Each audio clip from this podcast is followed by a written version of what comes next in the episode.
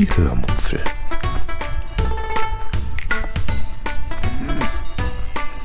Aus dem Tagebuch einer Allgäuerin.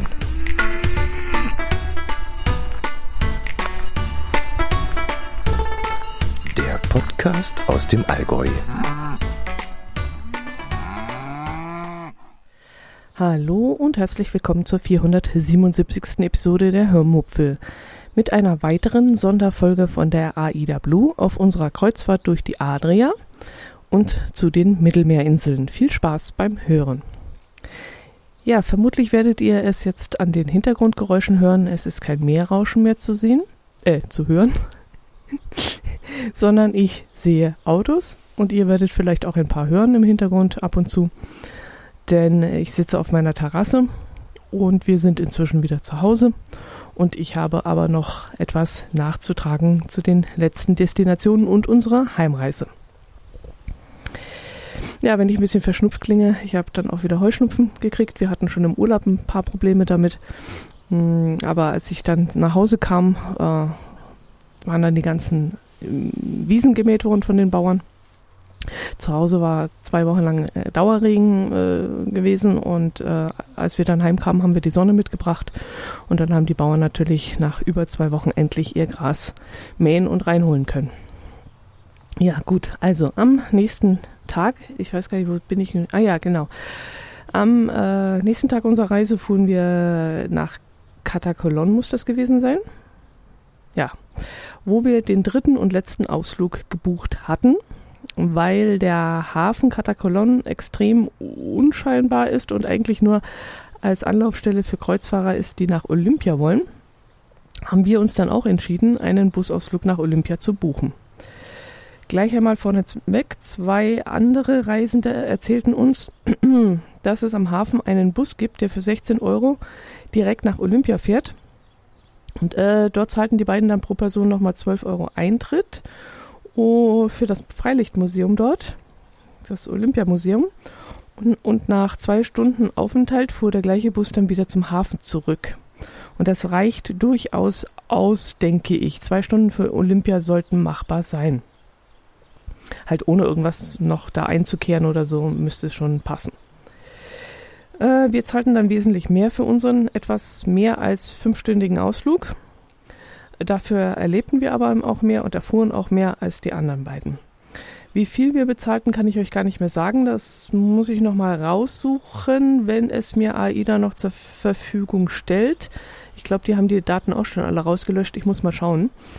Äh, weil wir nämlich vorab gebucht hatten und auch da bezahlt hatten, habe ich das dann einfach aus dem Kopf gestrichen. Also ich mache dann immer einen Haken innerlich dahinter und dann ist mir das hinterher völlig Nonsens, was wir dafür bezahlt haben. Ich schreibe es da mal in den Shownotes, falls ich es noch finde. Aber ich erzähle euch natürlich, was wir auf der Tour erlebt haben. Wir fuhren, nee, wir wurden um 10.30 Uhr abgeholt. In unserem Bus saßen insgesamt 43 Kreuzfahrer. Es fuhren aber, glaube ich, insgesamt drei Busse unseres Schiffes dorthin. Zwei Busse mit deutschsprachiger Reiseleitung und ein Bus mit einer englischsprachigen Reiseführerin die aber von einem AIDA-Scout begleitet wurde und die hat dann in Teilen ähm, Dinge übersetzt. Ich habe Stimmen gehört, die davon nicht so begeistert waren. Wir hatten mit unserer deutsch sprechenden Holländerin wahnsinnig Glück. Mm, sie lebt seit 30 Jahren in Griechenland und ist mit einem Griechen verheiratet. Sie sprach super gut Deutsch, hatte auch eine wahnsinnig angenehme Stimme die müsste echt Podcast machen. Also es war wirklich eine ganz tolle Stimme und erzählte dann eben auch Dinge, die einfach total interessant waren. Ich habe es ja euch schon öfters erzählt, dass ich echt Probleme habe, äh, bei solchen Führungen zuzuhören. Aber bei dieser Frau saugte ich wirklich jedes Wort auf. Sie ratterte keine Zahlen runter oder nervte mit irgendwelchen tiefgreifenden historischen Kleinkram, sondern sie erzählte Dinge aus dem normalen Leben. Also sie erklärte, was in der Halbinsel Peloponnes, Peloponnes äh, angebaut wird und warum alles dort so gut wächst, wie also die Niederschläge sind und so. Sie zeigte uns dann auch mal beim Vorbeifahren eine Art Café, in denen am Morgen schon alte griechische Männer saßen und ihren Kaffee und ihren Uso tranken. Ja, auch schon morgens um halb zehn. und erklärt uns dann, was passieren würde, wenn sie jetzt da als Frau einkehren würde, um nach einem Kaffee zu verlangen. Dann erzählte sie uns, warum so viele Neubau-Rohbauten herumstehen würden und ähm, wie sie selbst damals jahrelang bei ihren Schwiegereltern leb gelebt hat und dann irgendwann und warum irgendwann beschlossen hat, selbst ein Haus zu bauen und dass sie dazu acht Jahre gebraucht hat, weil das Kreditaufnehmen in Griechenland nicht üblich ist, äh, weshalb es eben immer nur stückchenweise weitergehen konnte, wenn im, immer Geld da war. Und ja, dann steht halt so ein Rohbau äh, eine ganze Weile einfach nur so da, bis eben wieder Geld da ist. Und bei ihr war es dann so, dass sie und ihr Mann acht Monate im Tourismus arbeiten und die restlichen vier Monate am Haus weiterbauen konnten. Wenn eben A Geld da war und B sie dann die Zeit hatten, auch selbst Hand anzulegen, weil ohne dem war es einfach nicht machbar. Ja, dann kamen wir in Olympia an und sie erklärte uns, dass die alten Olympischen Spiele irgendwann 770 irgendwas vor Christus erstens aus religiösen Gründen ins Leben gerufen wurden und zweitens aus politischen Gründen. Denn damals lebten die Griechen ziemlich versprengt in unterschiedlichen Gebieten. Zum Beispiel, also sie hat einige aufgezählt, an eins erinnere ich mich noch, äh, die Griechen hatten auch Marseille äh, besiedelt. Also die haben Marseille im Grunde aufgebaut. Und um eben die Griechen, die so versprengt gelebt haben, vereint zu halten, wurden alle vier Jahre diese Spiele abgehalten. Und dann pilgerten die Griechen von allen Seiten nach Olympia, um eben daran teilzunehmen und gleichzeitig auch so zu netzwerken und auch ihren Göttern zu huldigen, die ja auch eine äh, sehr große Rolle in, den, in dem Gemeinschaftssinn äh, spielten. In diesen drei Sommermonaten während der Olympischen Spiele, beziehungsweise in der Zeit, wo alle anreisen mussten, das ging ja damals auch nicht von heute auf morgen, das dauerte ja auch ein bisschen länger, wurden in allen ähm, Ländern, die durchquert wurden, um nach Olympia reisen zu können, die Kriege unterbrochen und Waffenruhen eingehalten, sodass die Griechen dann wirklich ungehindert und sicher reisen konnten. Ja, warum rede ich äh, an dieser Stelle immer nur von Griechen und nicht von allen? Schließlich äh, ist das ja jetzt weltumspannend Olympia inzwischen. Äh, ja, die Griechen, die äh, waren die einzigen, die an den Olympischen T äh, Spielen teilgenommen haben in der Antike. Andere Nationen durften, so erzählt uns jedenfalls die Führerin, damals nicht teilnehmen. Und äh, solche Sachen fand ich natürlich auch wahnsinnig spannend. Die Athleten kämpften alle nackt weil der Glaube von der Verbindung aus Geist und Körper, Körper damals sehr bedeutend war. Und äh, ja, Frauen durften damals nicht anwesend sein, aber jetzt nicht, weil die Männer nackt waren, sondern weil sie die Athleten angeblich zu sehr abgelenkt hätten. Naja, hat ja auch irgendwie was mit Nacktheit zu tun. Ähm, bei den ersten 13 Spielen waren das, glaube ich, gab es auch nur eine Disziplin, nämlich den Stadionlauf und da eben den Sprint. Und der Ursprung dieses Sprints geht darauf zurück, dass die Athleten auf den Altar, also auf das Heiligtum zulaufen sollten, zusprinten sollten. Und erst später kamen dann Disziplinen wie Diskuswurf und Speerwurf und so ein Zeug dazu. Ich glaube, das waren dann fünf Disziplinen später. Ja, irgendwann 300 irgendwas nach Christus wurden die Spiele dann äh, verboten, weil dann irgendein Herrscher an der Macht war, der äh, Christ war und eben keine Götterverehrungen mehr duldete. Erst kurz nach 1875 wurden die Olympischen Spiele dann wieder angeregt. Da fingen deutsche Archäologen nämlich damit an, die Austragungsstätten auszugraben und zu erforschen und stießen dann nämlich auf Schriften, die äh, die Spiele ganz genau beschrieben. Und dann hatten die, die oder einer eine Idee, das Ganze wieder zu beleben. Ich glaube, es waren, das war ein Mann, glaube ich, war es ein Franzose, weiß gar nicht. Also einer kam jedenfalls auf die Idee, das Ganze wieder, äh, wieder zu beleben. Allerdings dann mit den, mit allen Nationen der Welt. Und dann begannen eben, fanden eben 1896 in Athen die ersten neuzeitlichen Olympischen Spiele mit ganz, ganz vielen anderen Nationen statt. Das olympische Feuer gab es übrigens schon immer, aber dass das Feuer in Athen entfacht wird und von dort aus in eine Art Fackellauf äh, oder überhaupt in Griechenland entfacht wird und dann in eine Art Fackellauf bis zum Austragungsort gebracht wird, das ist wohl eine Erfindung der Nazis, die dann wiederum auf, ähm, also diese, diese Erfindung geht allerdings auf eine Idee, das fand ich ganz interessant, eines jüdischen ähm, Archäologen zurück. Der hat das wieder ausgegraben und, und ins Leben gerufen und die Idee gehabt, dass man sowas machen könnte. Aber die Nazis haben es dann umgesetzt und diese Tradition wurde dann nach dem Krieg auch anstandslos äh, davon übernommen. Ja, es war wirklich sehr interessant und unterhaltsam, was uns die Reiseleiterin erzählt hat. Und wir hatten wirklich wahnsinnig viel Glück, dass wir sie bekommen hatten. Ja, danach ging es zu einem äh, Landgut, das 6000 Olivenbäume besitzt und daraus nicht nur ein ausgezeichnetes Olivenöl Öl herstellt, sondern wirklich alles, was sich irgendwie vermarkten lässt. Olivenpaste, Olivenseife, Olivenbrot, und sogar Olivenschmuck. Die nehmen dann irgendwie die Kerne der Olive.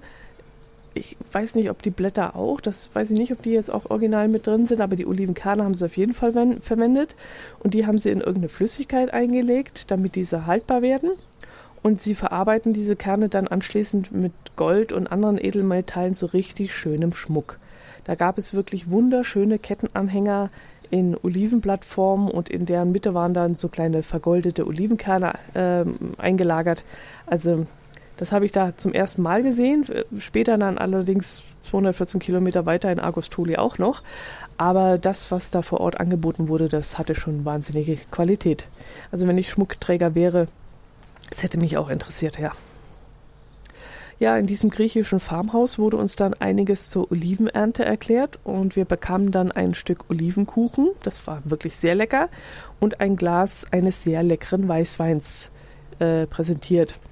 Ähm, von dem hätte ich gerne eine oder mehrere Flaschen mitgenommen. Aber sowas geht halt nicht, wenn man auf einer Schiffsreise ist.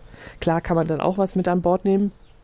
Das wird einem dann halt abgenommen, wenn man an Bord geht. Das wird dann zwischengelagert und beim Auschecken kann man es wieder mitnehmen. Aber dann scheitert es ja auch dann am Flug, äh, weil im Flugzeug darf man ja auch keine Flüssigkeiten transportieren und im Koffer ist mir das zu gefährlich. Ja, aber wir haben uns dann eine Visitenkarte mitgenommen und ich muss jetzt wirklich mal schauen, inwieweit sie das Zeug nach Deutschland vertreiben, denn sie machen auch nur Direktvertrieb, also das, was die da angeboten haben, das gibt es in keinem Supermarkt. Ja, dann durften wir die verschiedenen Ölsorten probieren, von feinherb bis kräftig. Und die kräftigen Sorten, die waren mir schon arg kratzig. Ja, ich weiß, das sind qualitativ die besten Sorten, die kratzigen, aber es muss ja auch irgendwie schmecken und ja, das war dann für meine Kehle echt zu heftig.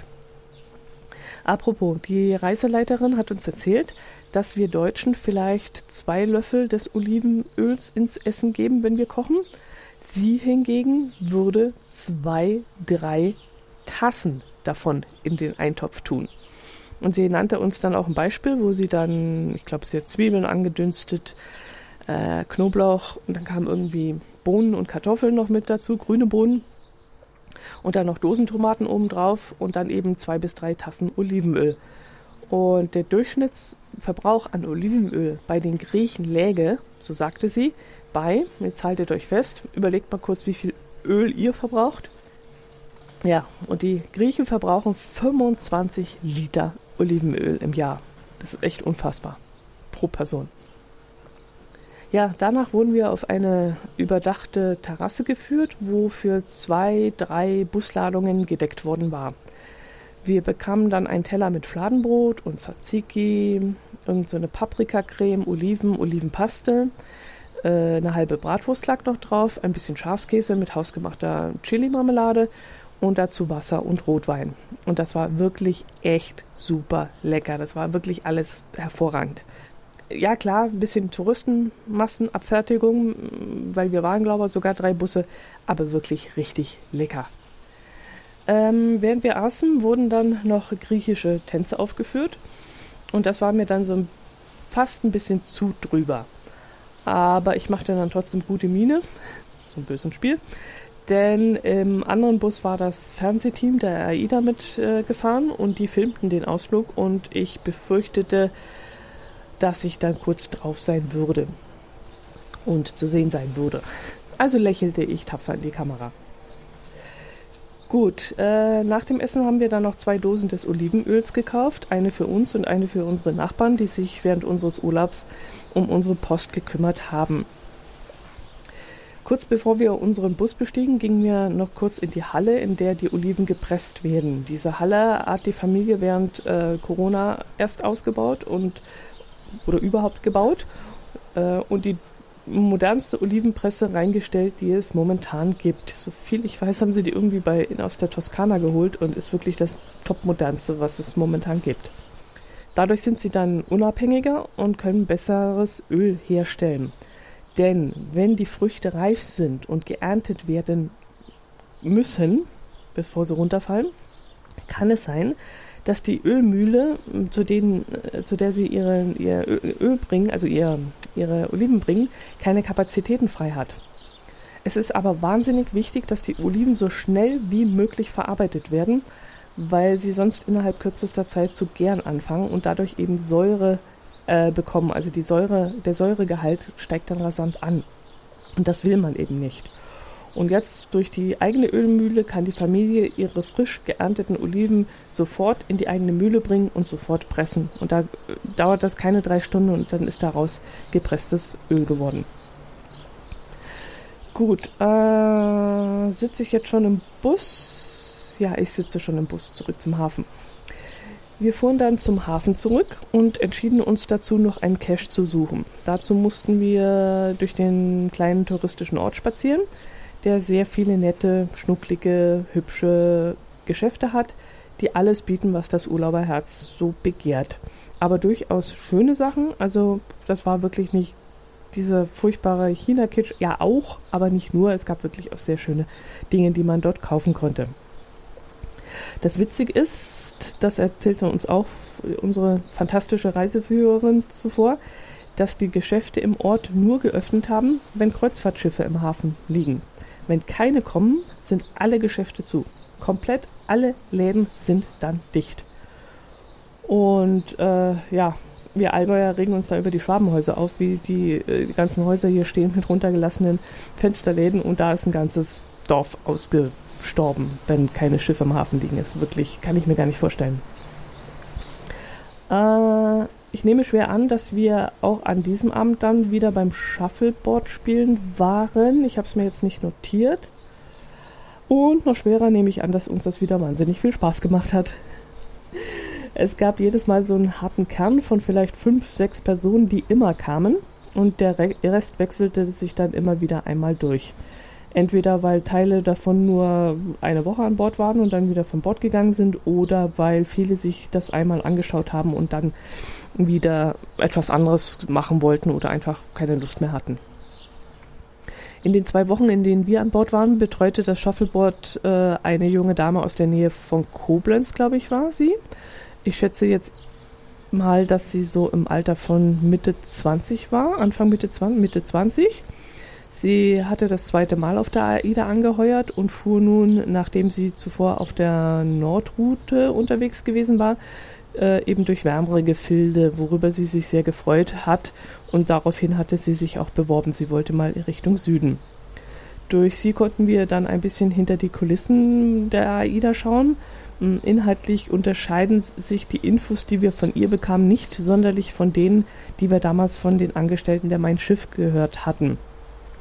Allerdings hatte ich hier so ein bisschen den Eindruck, als könnten die AIDA-Angestellten selbstständiger handeln und hätten auch mehr Freiheiten. Äh, das bestätigte auch ein wenig das, was ich in den zwei Wochen sonst noch so wahrnahm. Also ich sah immer wieder mal einen Angestellten, die Gästeangebote nutzen, wie zum Beispiel mal irgendwie, ich habe jemanden gesehen, der im, im Brauhaus gegessen hat. Oder ich habe jemanden Dart spielen sehen vom Personal an einem Seetag. Ähm, nee, Seetag war das nicht. Das war, als wir vom Ausflug für, äh, früher zurückkamen, genau. Also die scheinen da auch ein bisschen mehr Freiheiten zu genießen auf der AIDA, was ich sehr schön finde. Ja, äh, die junge Gastgeber oder Gastgeberinnen, so heißen die Männer und Frauen, die äh, für Unterhaltung auf der AIDA äh, sorgen, die können auch über ein spezielles Family- und Friends-Angebot ihre Familien und Freunde aufs Schiff einladen. Und das hat die junge Dame, diese Gastgeberin, auch gemacht. Und sie erwartete dann die Woche drauf, nachdem wir abgereist waren, ihre Eltern. Ähm, ja, wie das dann genau geht mit diesen Konditionen, das weiß ich nicht. Ich konnte leider nicht nachhaken, aber es ist wohl auch sehr abhängig von den jeweiligen Verfügbarkeiten der Kabinen. Und in ihrem Fall war nur eine Kabine auf Deck 4 frei, was für sie und ihre Eltern aber auch durchaus in Ordnung war. Sie freute sich jedenfalls riesig auf den Besuch ihrer Eltern und hatte schon einige Bestellungen äh, per WhatsApp aufgegeben, was man ihr noch an Kleidung und Medikamente mitbringen sollte. Sie war nämlich stark erkältet ähm, und obwohl sie aus dem Schiffshospital heraus gut versorgt wurde, sagte sie, hatte sie dann trotzdem noch ein paar spezielle Wünschen, Wünsche. Ah, da erzählte sie uns noch, dass sie in Italien versichert sei, genau, weil die Reederei ja aus Italien stammt oder dort ihren Sitz hat. AIDA ist ja irgendwann mal vor Jahren verkauft worden an Car Carnival, also die gleiche, die auch Costa hat. Äh, ich dachte dann natürlich gleich an eine fehlende Rentenversicherung ähm, die dann ja damit einhergeht. Aber sie meinte dann, a, würde sie dafür weniger Steuern aktuell bezahlen, was ja für sie auch vorteilhaft ist, und b, würde sie das sowieso nicht lange machen wollen. Ziel sei es für sie, in Deutschland wieder einen Arbeitgeber zu finden, der sie neun Monate fest einstellt und drei Monate dann unkompliziert freistellt, sodass sie dann wieder für ein paar Wochen aufs Schiff gehen könnte. Ah, ja, die jungen Leute machen es schon richtig. Also Arbeit und Abenteuer zu vereinen, das ist doch wirklich eine tolle Sache. Jetzt hoffe ich natürlich für Sie, dass der Arbeitgeber mitspielt, dass sie da jemanden findet. Ja, am nächsten Tag stand die letzte Destination auf dem Programm und auch da fragte ich mich wieder, warum AIDA? Warum? Warum muss man nach Agostoli? Da gab es nichts. Nada, niente, nothing. Das war so tote Hose wie nur was. Äh, also ja, dieser Ort liegt in Griechenland. Wir sind auch mit, ich weiß es nicht, sieben Knoten, das sind irgendwie 10 km/h oder so dahin getuckert. Also ich stand an Deck und habe gedacht, äh, bewegen wir uns überhaupt? Also es waren vielleicht noch 130 Kilometer in der Nacht und ähm, ich habe keine Ahnung, was, was wollten wir da? Naja, jedenfalls ist der Ort so unscheinbar und schüchtern, dass er dass er noch nicht einmal einen eigenen Kühlschrankmagneten hatte, sondern nur Magneten mit der Bezeichnung Kefalonia anbietet. Also die, das die Region, in dem dieser Ort sich befindet. Ja, und die Landausflüge, die von AIDA angeboten wurden, die versprachen auch wirklich keine besonderen Highlights. Ein Ausflug führte zu irgendeiner unterirdischen Höhle, in die man mit einem Boot reinfahren konnte, aber das war es auch schon und das reizte mich so dermaßen überhaupt nicht. Also gingen wir dann äh, an dem Tag auf eigene Faust von Bord. Aber bis es soweit war, passierte noch etwas sehr Spektakuläres, von dem ich euch auch noch kurz erzählen möchte. Wir lagen noch im Bett, als mich ein furchtbares, nicht enden wollendes Rütteln weckte. Die Maschinen rumorten und die Kabine wackelte. Das hatte ich bis dahin noch nicht so erlebt. Und ich stutzte dann und dachte, okay, das Schiff fliegt jetzt gerade an, offensichtlich auf unserer Seite. Und äh, wird schon gleich abgeschlossen sein, dachte ich mir, und wollte mich dann wieder umdrehen. Aber der Lärm hörte einfach nicht auf und dann dachte ich mir irgendwie, da stimmt was nicht, da muss ich jetzt mal gucken gehen. Und ich stand dann auf und öffnete die Vorhänge zu unserem Balkon und da riss ich dann die Augen auf. In circa 200 Meter Entfernung war Land zu sehen. Und die Palmen, die dort standen, die bogen sich waagerecht im Sturm. Und die griechischen Fahnen am, am, am, an Land, die knatterten im Wind, als würden sie gleich zerreißen. Und von diesem Ufer aus, da führte circa ein, nee, das war länger als 10 Meter, ich würde jetzt gerade sagen 10 Meter, aber es war ein bisschen länger, keine Ahnung wie langer, breiter Betonsteg zu uns heraus, der dann an seinem Ende zu einem T sich teilte. Und an diesem T versuchte die AIDA nun anzulegen. Versuchte. Denn der Sturm drückte uns mit einer so großen Gewalt an dieses Pier ran, dass der Kapitän mit den Seitenstrahlern mit aller Kraft gegensteuern musste. Und ich schaute dann zum, das Schiff hinunter und dachte mir nur, oh Hauer, ob das gut geht. Weil das Ganze logischerweise länger dauerte, beobachtete ich dann nicht nur diese Situation mit den Seitenstrahlern, sondern auch das, was um uns herum geschah. Denn an dem langen Steg, an diesem ja, länglichen, also an dem T-Stück, an dem langen, standen mehrere Luxusjachten, die auch schon, ja, das waren schon so halbe Schiffe, muss man sagen, also riesige Dinger. Und das eine hatte zwei Jetskis und sogar noch so ein kleines Bötchen äh, mit Außenborder auf dem obersten Deck. Also wenn ich eins von diesen Dingern schon so alleine hätte, wäre ich schon stolz drauf. Aber die, das war halt nur Beiwerk auf diesem riesigen Schiff. Also könnt ihr euch jetzt ungefähr vorstellen, wie die ausgesehen haben. Eine dieser Riesenjachten hatte glücklicherweise auf der windabgewandten Stegseite geparkt. De, äh, dieser Yacht passierte also in dem Moment nicht viel. Die andere Yacht lag auf der gegenüberliegenden Seite und hatte dann deutlich zu kämpfen. Mehrere Personen versuchten dann, die Anker fester zu ziehen, beziehungsweise die Tower, die sich ähm, an den Stegen befestigt äh, hatten. Ein Mann rannte aufgeregt am Deck hin und her und fuchtelte wild mit den Armen. Erst habe ich gedacht, sie hätten wegen uns Probleme, weil wir sie mit unserem Seitenstrahler abdrängten. Aber als wir es dann endlich geschafft hatten und unsere Motoren abgestellt waren, kämpfte die Yacht immer noch mit dem Sturm. Unter anderem riss eines der armdicken Taue dann auch noch von diesem, das müsst ihr euch mal vorstellen, das ist ein armdickes Tau, was da befestigt war an dieser Yacht und das riss mit einem riesen Schnaller riss das in zwei. Ich habe die Szene dann teilweise gefilmt und bin mal gespannt, ob ich diese Situation dann auch eingefangen habe. Ich habe noch nicht nachgeschaut, aber das wäre echt der Hammer. Äh, irgendwann beschloss der Kapitän dieser Yacht abzulegen und sich einen besseren Ankerplatz zu suchen. Das war keine leichte Sache und dauerte auch relativ lange. Äh, irgendwie hat es dann auch so ausgesehen, als hätten sie da echt Probleme, ihren Anker auch zu lösen. Ich bin mir jetzt nicht sicher, ob der da sich irgendwie festgefangen hatte oder ob es einfach schwierig war, aufgrund des Sturms wegzukommen. Das war wirklich sehr aufregend. Als wir dann das Schiff verließen, wehte dann, wehte dieser mich dann auch fast vom Pier. Immer wenn ich ein Bein hob, wehte der Sturm dieses Bein weg und ich wäre beinahe gestolpert. Und ich musste mich dann mit dem ganzen Körper dagegen anstemmen und mich bei meinem Herzallerliebsten unterhaken. Inzwischen hat mein Herzallerliebster unsere Nachbarn erzählt, dass äh, er äh, da vom Pier gehen wollte und jedes Mal, wenn er das Bein gehoben hat, wäre er schier hingefallen. Ich wusste nicht, dass er damit auch so zu kämpfen hatte wie ich, weil ich dachte, gut, ich bin ein bisschen leichter, das liegt jetzt an mir, aber sogar er, gestandenes Mannsbild, hatte damit zu kämpfen. An Land wurde es dann äh, allerdings einfacher und wir liefen dann am Ufer entlang zu einem alten Obelisken, der äh, mitten im Wasser steht, in einer Bucht. Mm, diese, dieser Steg führt dann, also da, da, geht dann ein Steg raus, und zwar eine steinerne mm, Fußgängerbrücke nennt sich das, glaube ich. Und das soll die längste Brücke dieser Art sein mit knapp 690 Meter. Was habe ich gelesen? 689, 9 oder irgend sowas. Und in diesem Teil der Bucht war der Sturm dann nicht mehr ganz so stark und wir konnten gut laufen. Und auf der anderen Seite der Brücke lag dann auch noch ein Cache an einem englischen Soldatenfriedhof, war das, glaube ich. Und den haben wir dann auch noch gesucht und gelockt.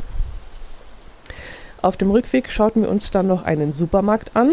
Ich mag es ja ungemein, in fremden Ländern auf Markt, also auf Märkte zu gehen oder in Markthallen hineinzugehen oder auch Supermärkte. Und hier gab es eben, wie gesagt, diesen Supermarkt, der von außen auch recht groß aussah, es dann aber leider nicht war. Hm, trotzdem konnten wir so ein paar interessante Dinge entdecken. Zum Beispiel in der Gefriertruhe lagen ganze Tintenfische, also so Oktopusse, ganze, in, in ganz, nicht nur die äh, Beine, sondern komplett. Und dann gab es, ja, das, was waren das? 40 mal 40 würde ich jetzt mal sagen, so 40 mal 40 Zentimeter große Schachteln in denen so Blätterteigschnecken äh, lagen, mit, gefüllt mit Frischkäse oder Spinat oder so. Und ein Regal fiel mir dann besonders deutlich auf. Das war nämlich äh, alles mit Instant-Kaffeepulver befüllt. Und da habe ich mich dann gewundert. Ähm, ich dachte echt, die Griechen würden auch guten Kaffee trinken, aber die scheinen da auch so auf so Instant zu stehen. Da gab es auch Sorten, von denen wusste ich gar nicht, dass die Instant herstellen. Ich glaube Starbucks sogar. Ja. Ja, wir bummel, bummelten dann weiter die Straße am Meer entlang und kauften noch den obligatorischen Kühlschrankmagneten. Wir kamen auch an einem Obstmarkt vorbei, der vorab auf der Seite von AIDA auch explizit als Highlight des Ortes angepriesen worden war.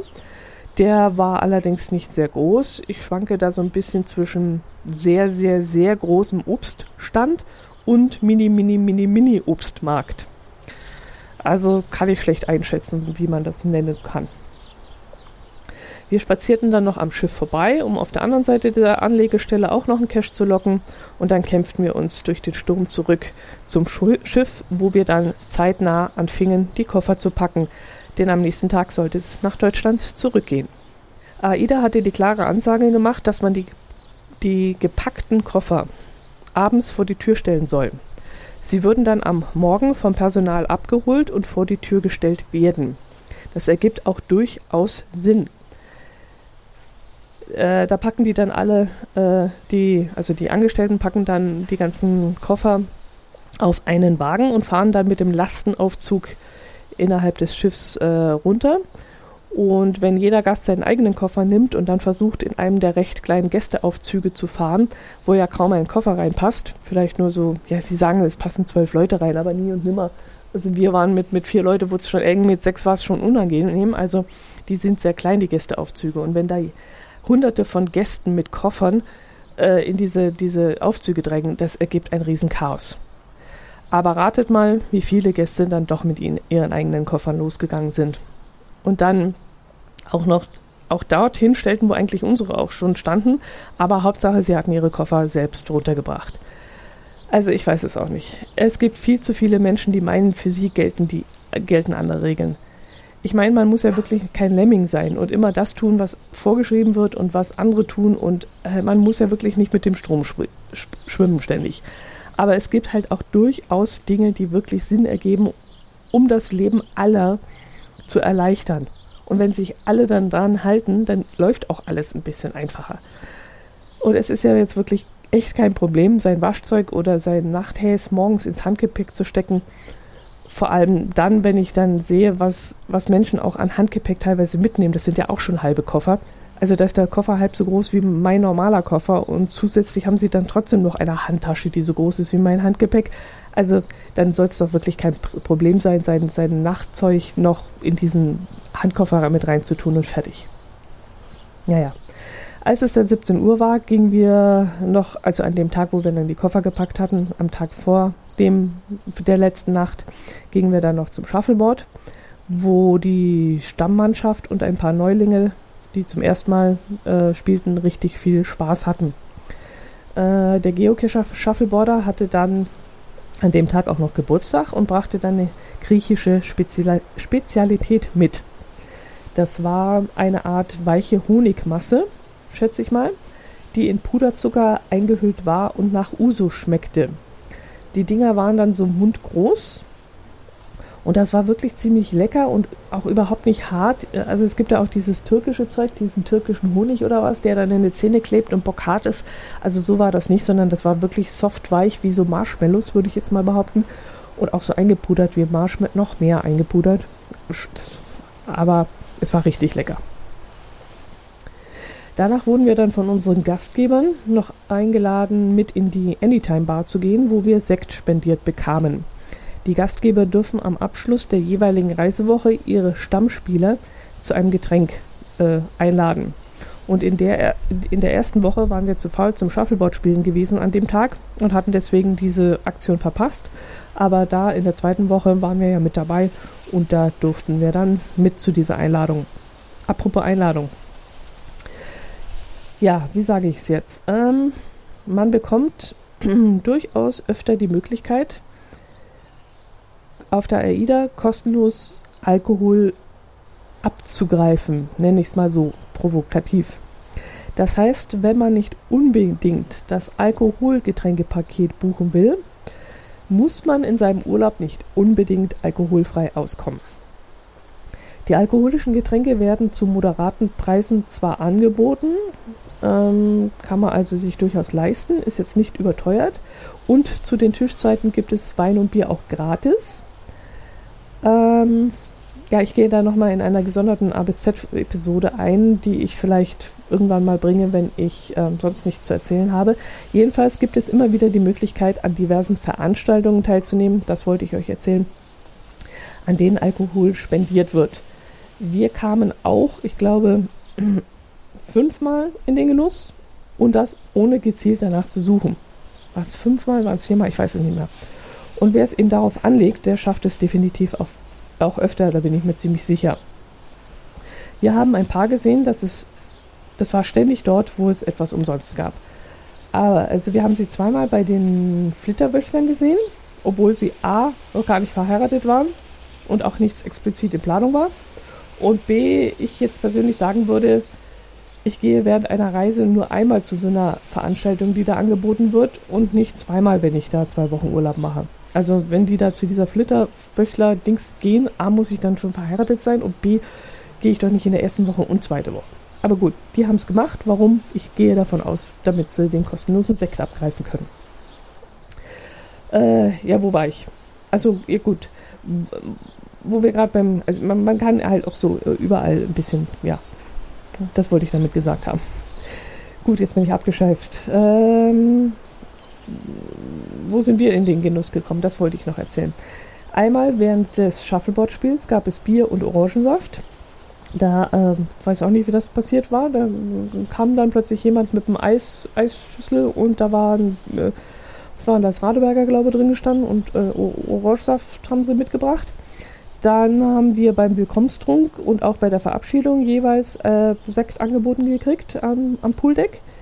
Dann am Ende des, der Shuffleboard-Woche, wie gesagt, und am Muttertag muss es auch etwas für Frauen gegeben haben. Das habe ich jetzt nicht mitbekommen. Dann war auch noch Vatertag.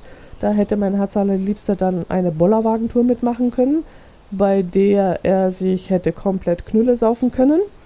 Ähm, hätte Wenn und Aber, macht aber nicht, interessiert ihn nicht, er trinkt auch keinen Alkohol. Aber es wäre die Möglichkeit gewesen. Es, wie gesagt, es kam ständig Gelegenheiten dazu. Ja, ähm, was habe ich hier noch stehen? Regenschirm. Genau, auch noch eine Geschichte. Mm, in Zadar hatte ich mir ja für 10, 12 Euro einen Stockschirm gekauft. In der Annahme, dieser würde in unseren großen Koffer passen, weil wir einen relativ, einen relativ großen Koffer haben. Leider war das dann doch nicht so. Es waren, ja, es fehlten gerade mal drei Zentimeter oder so.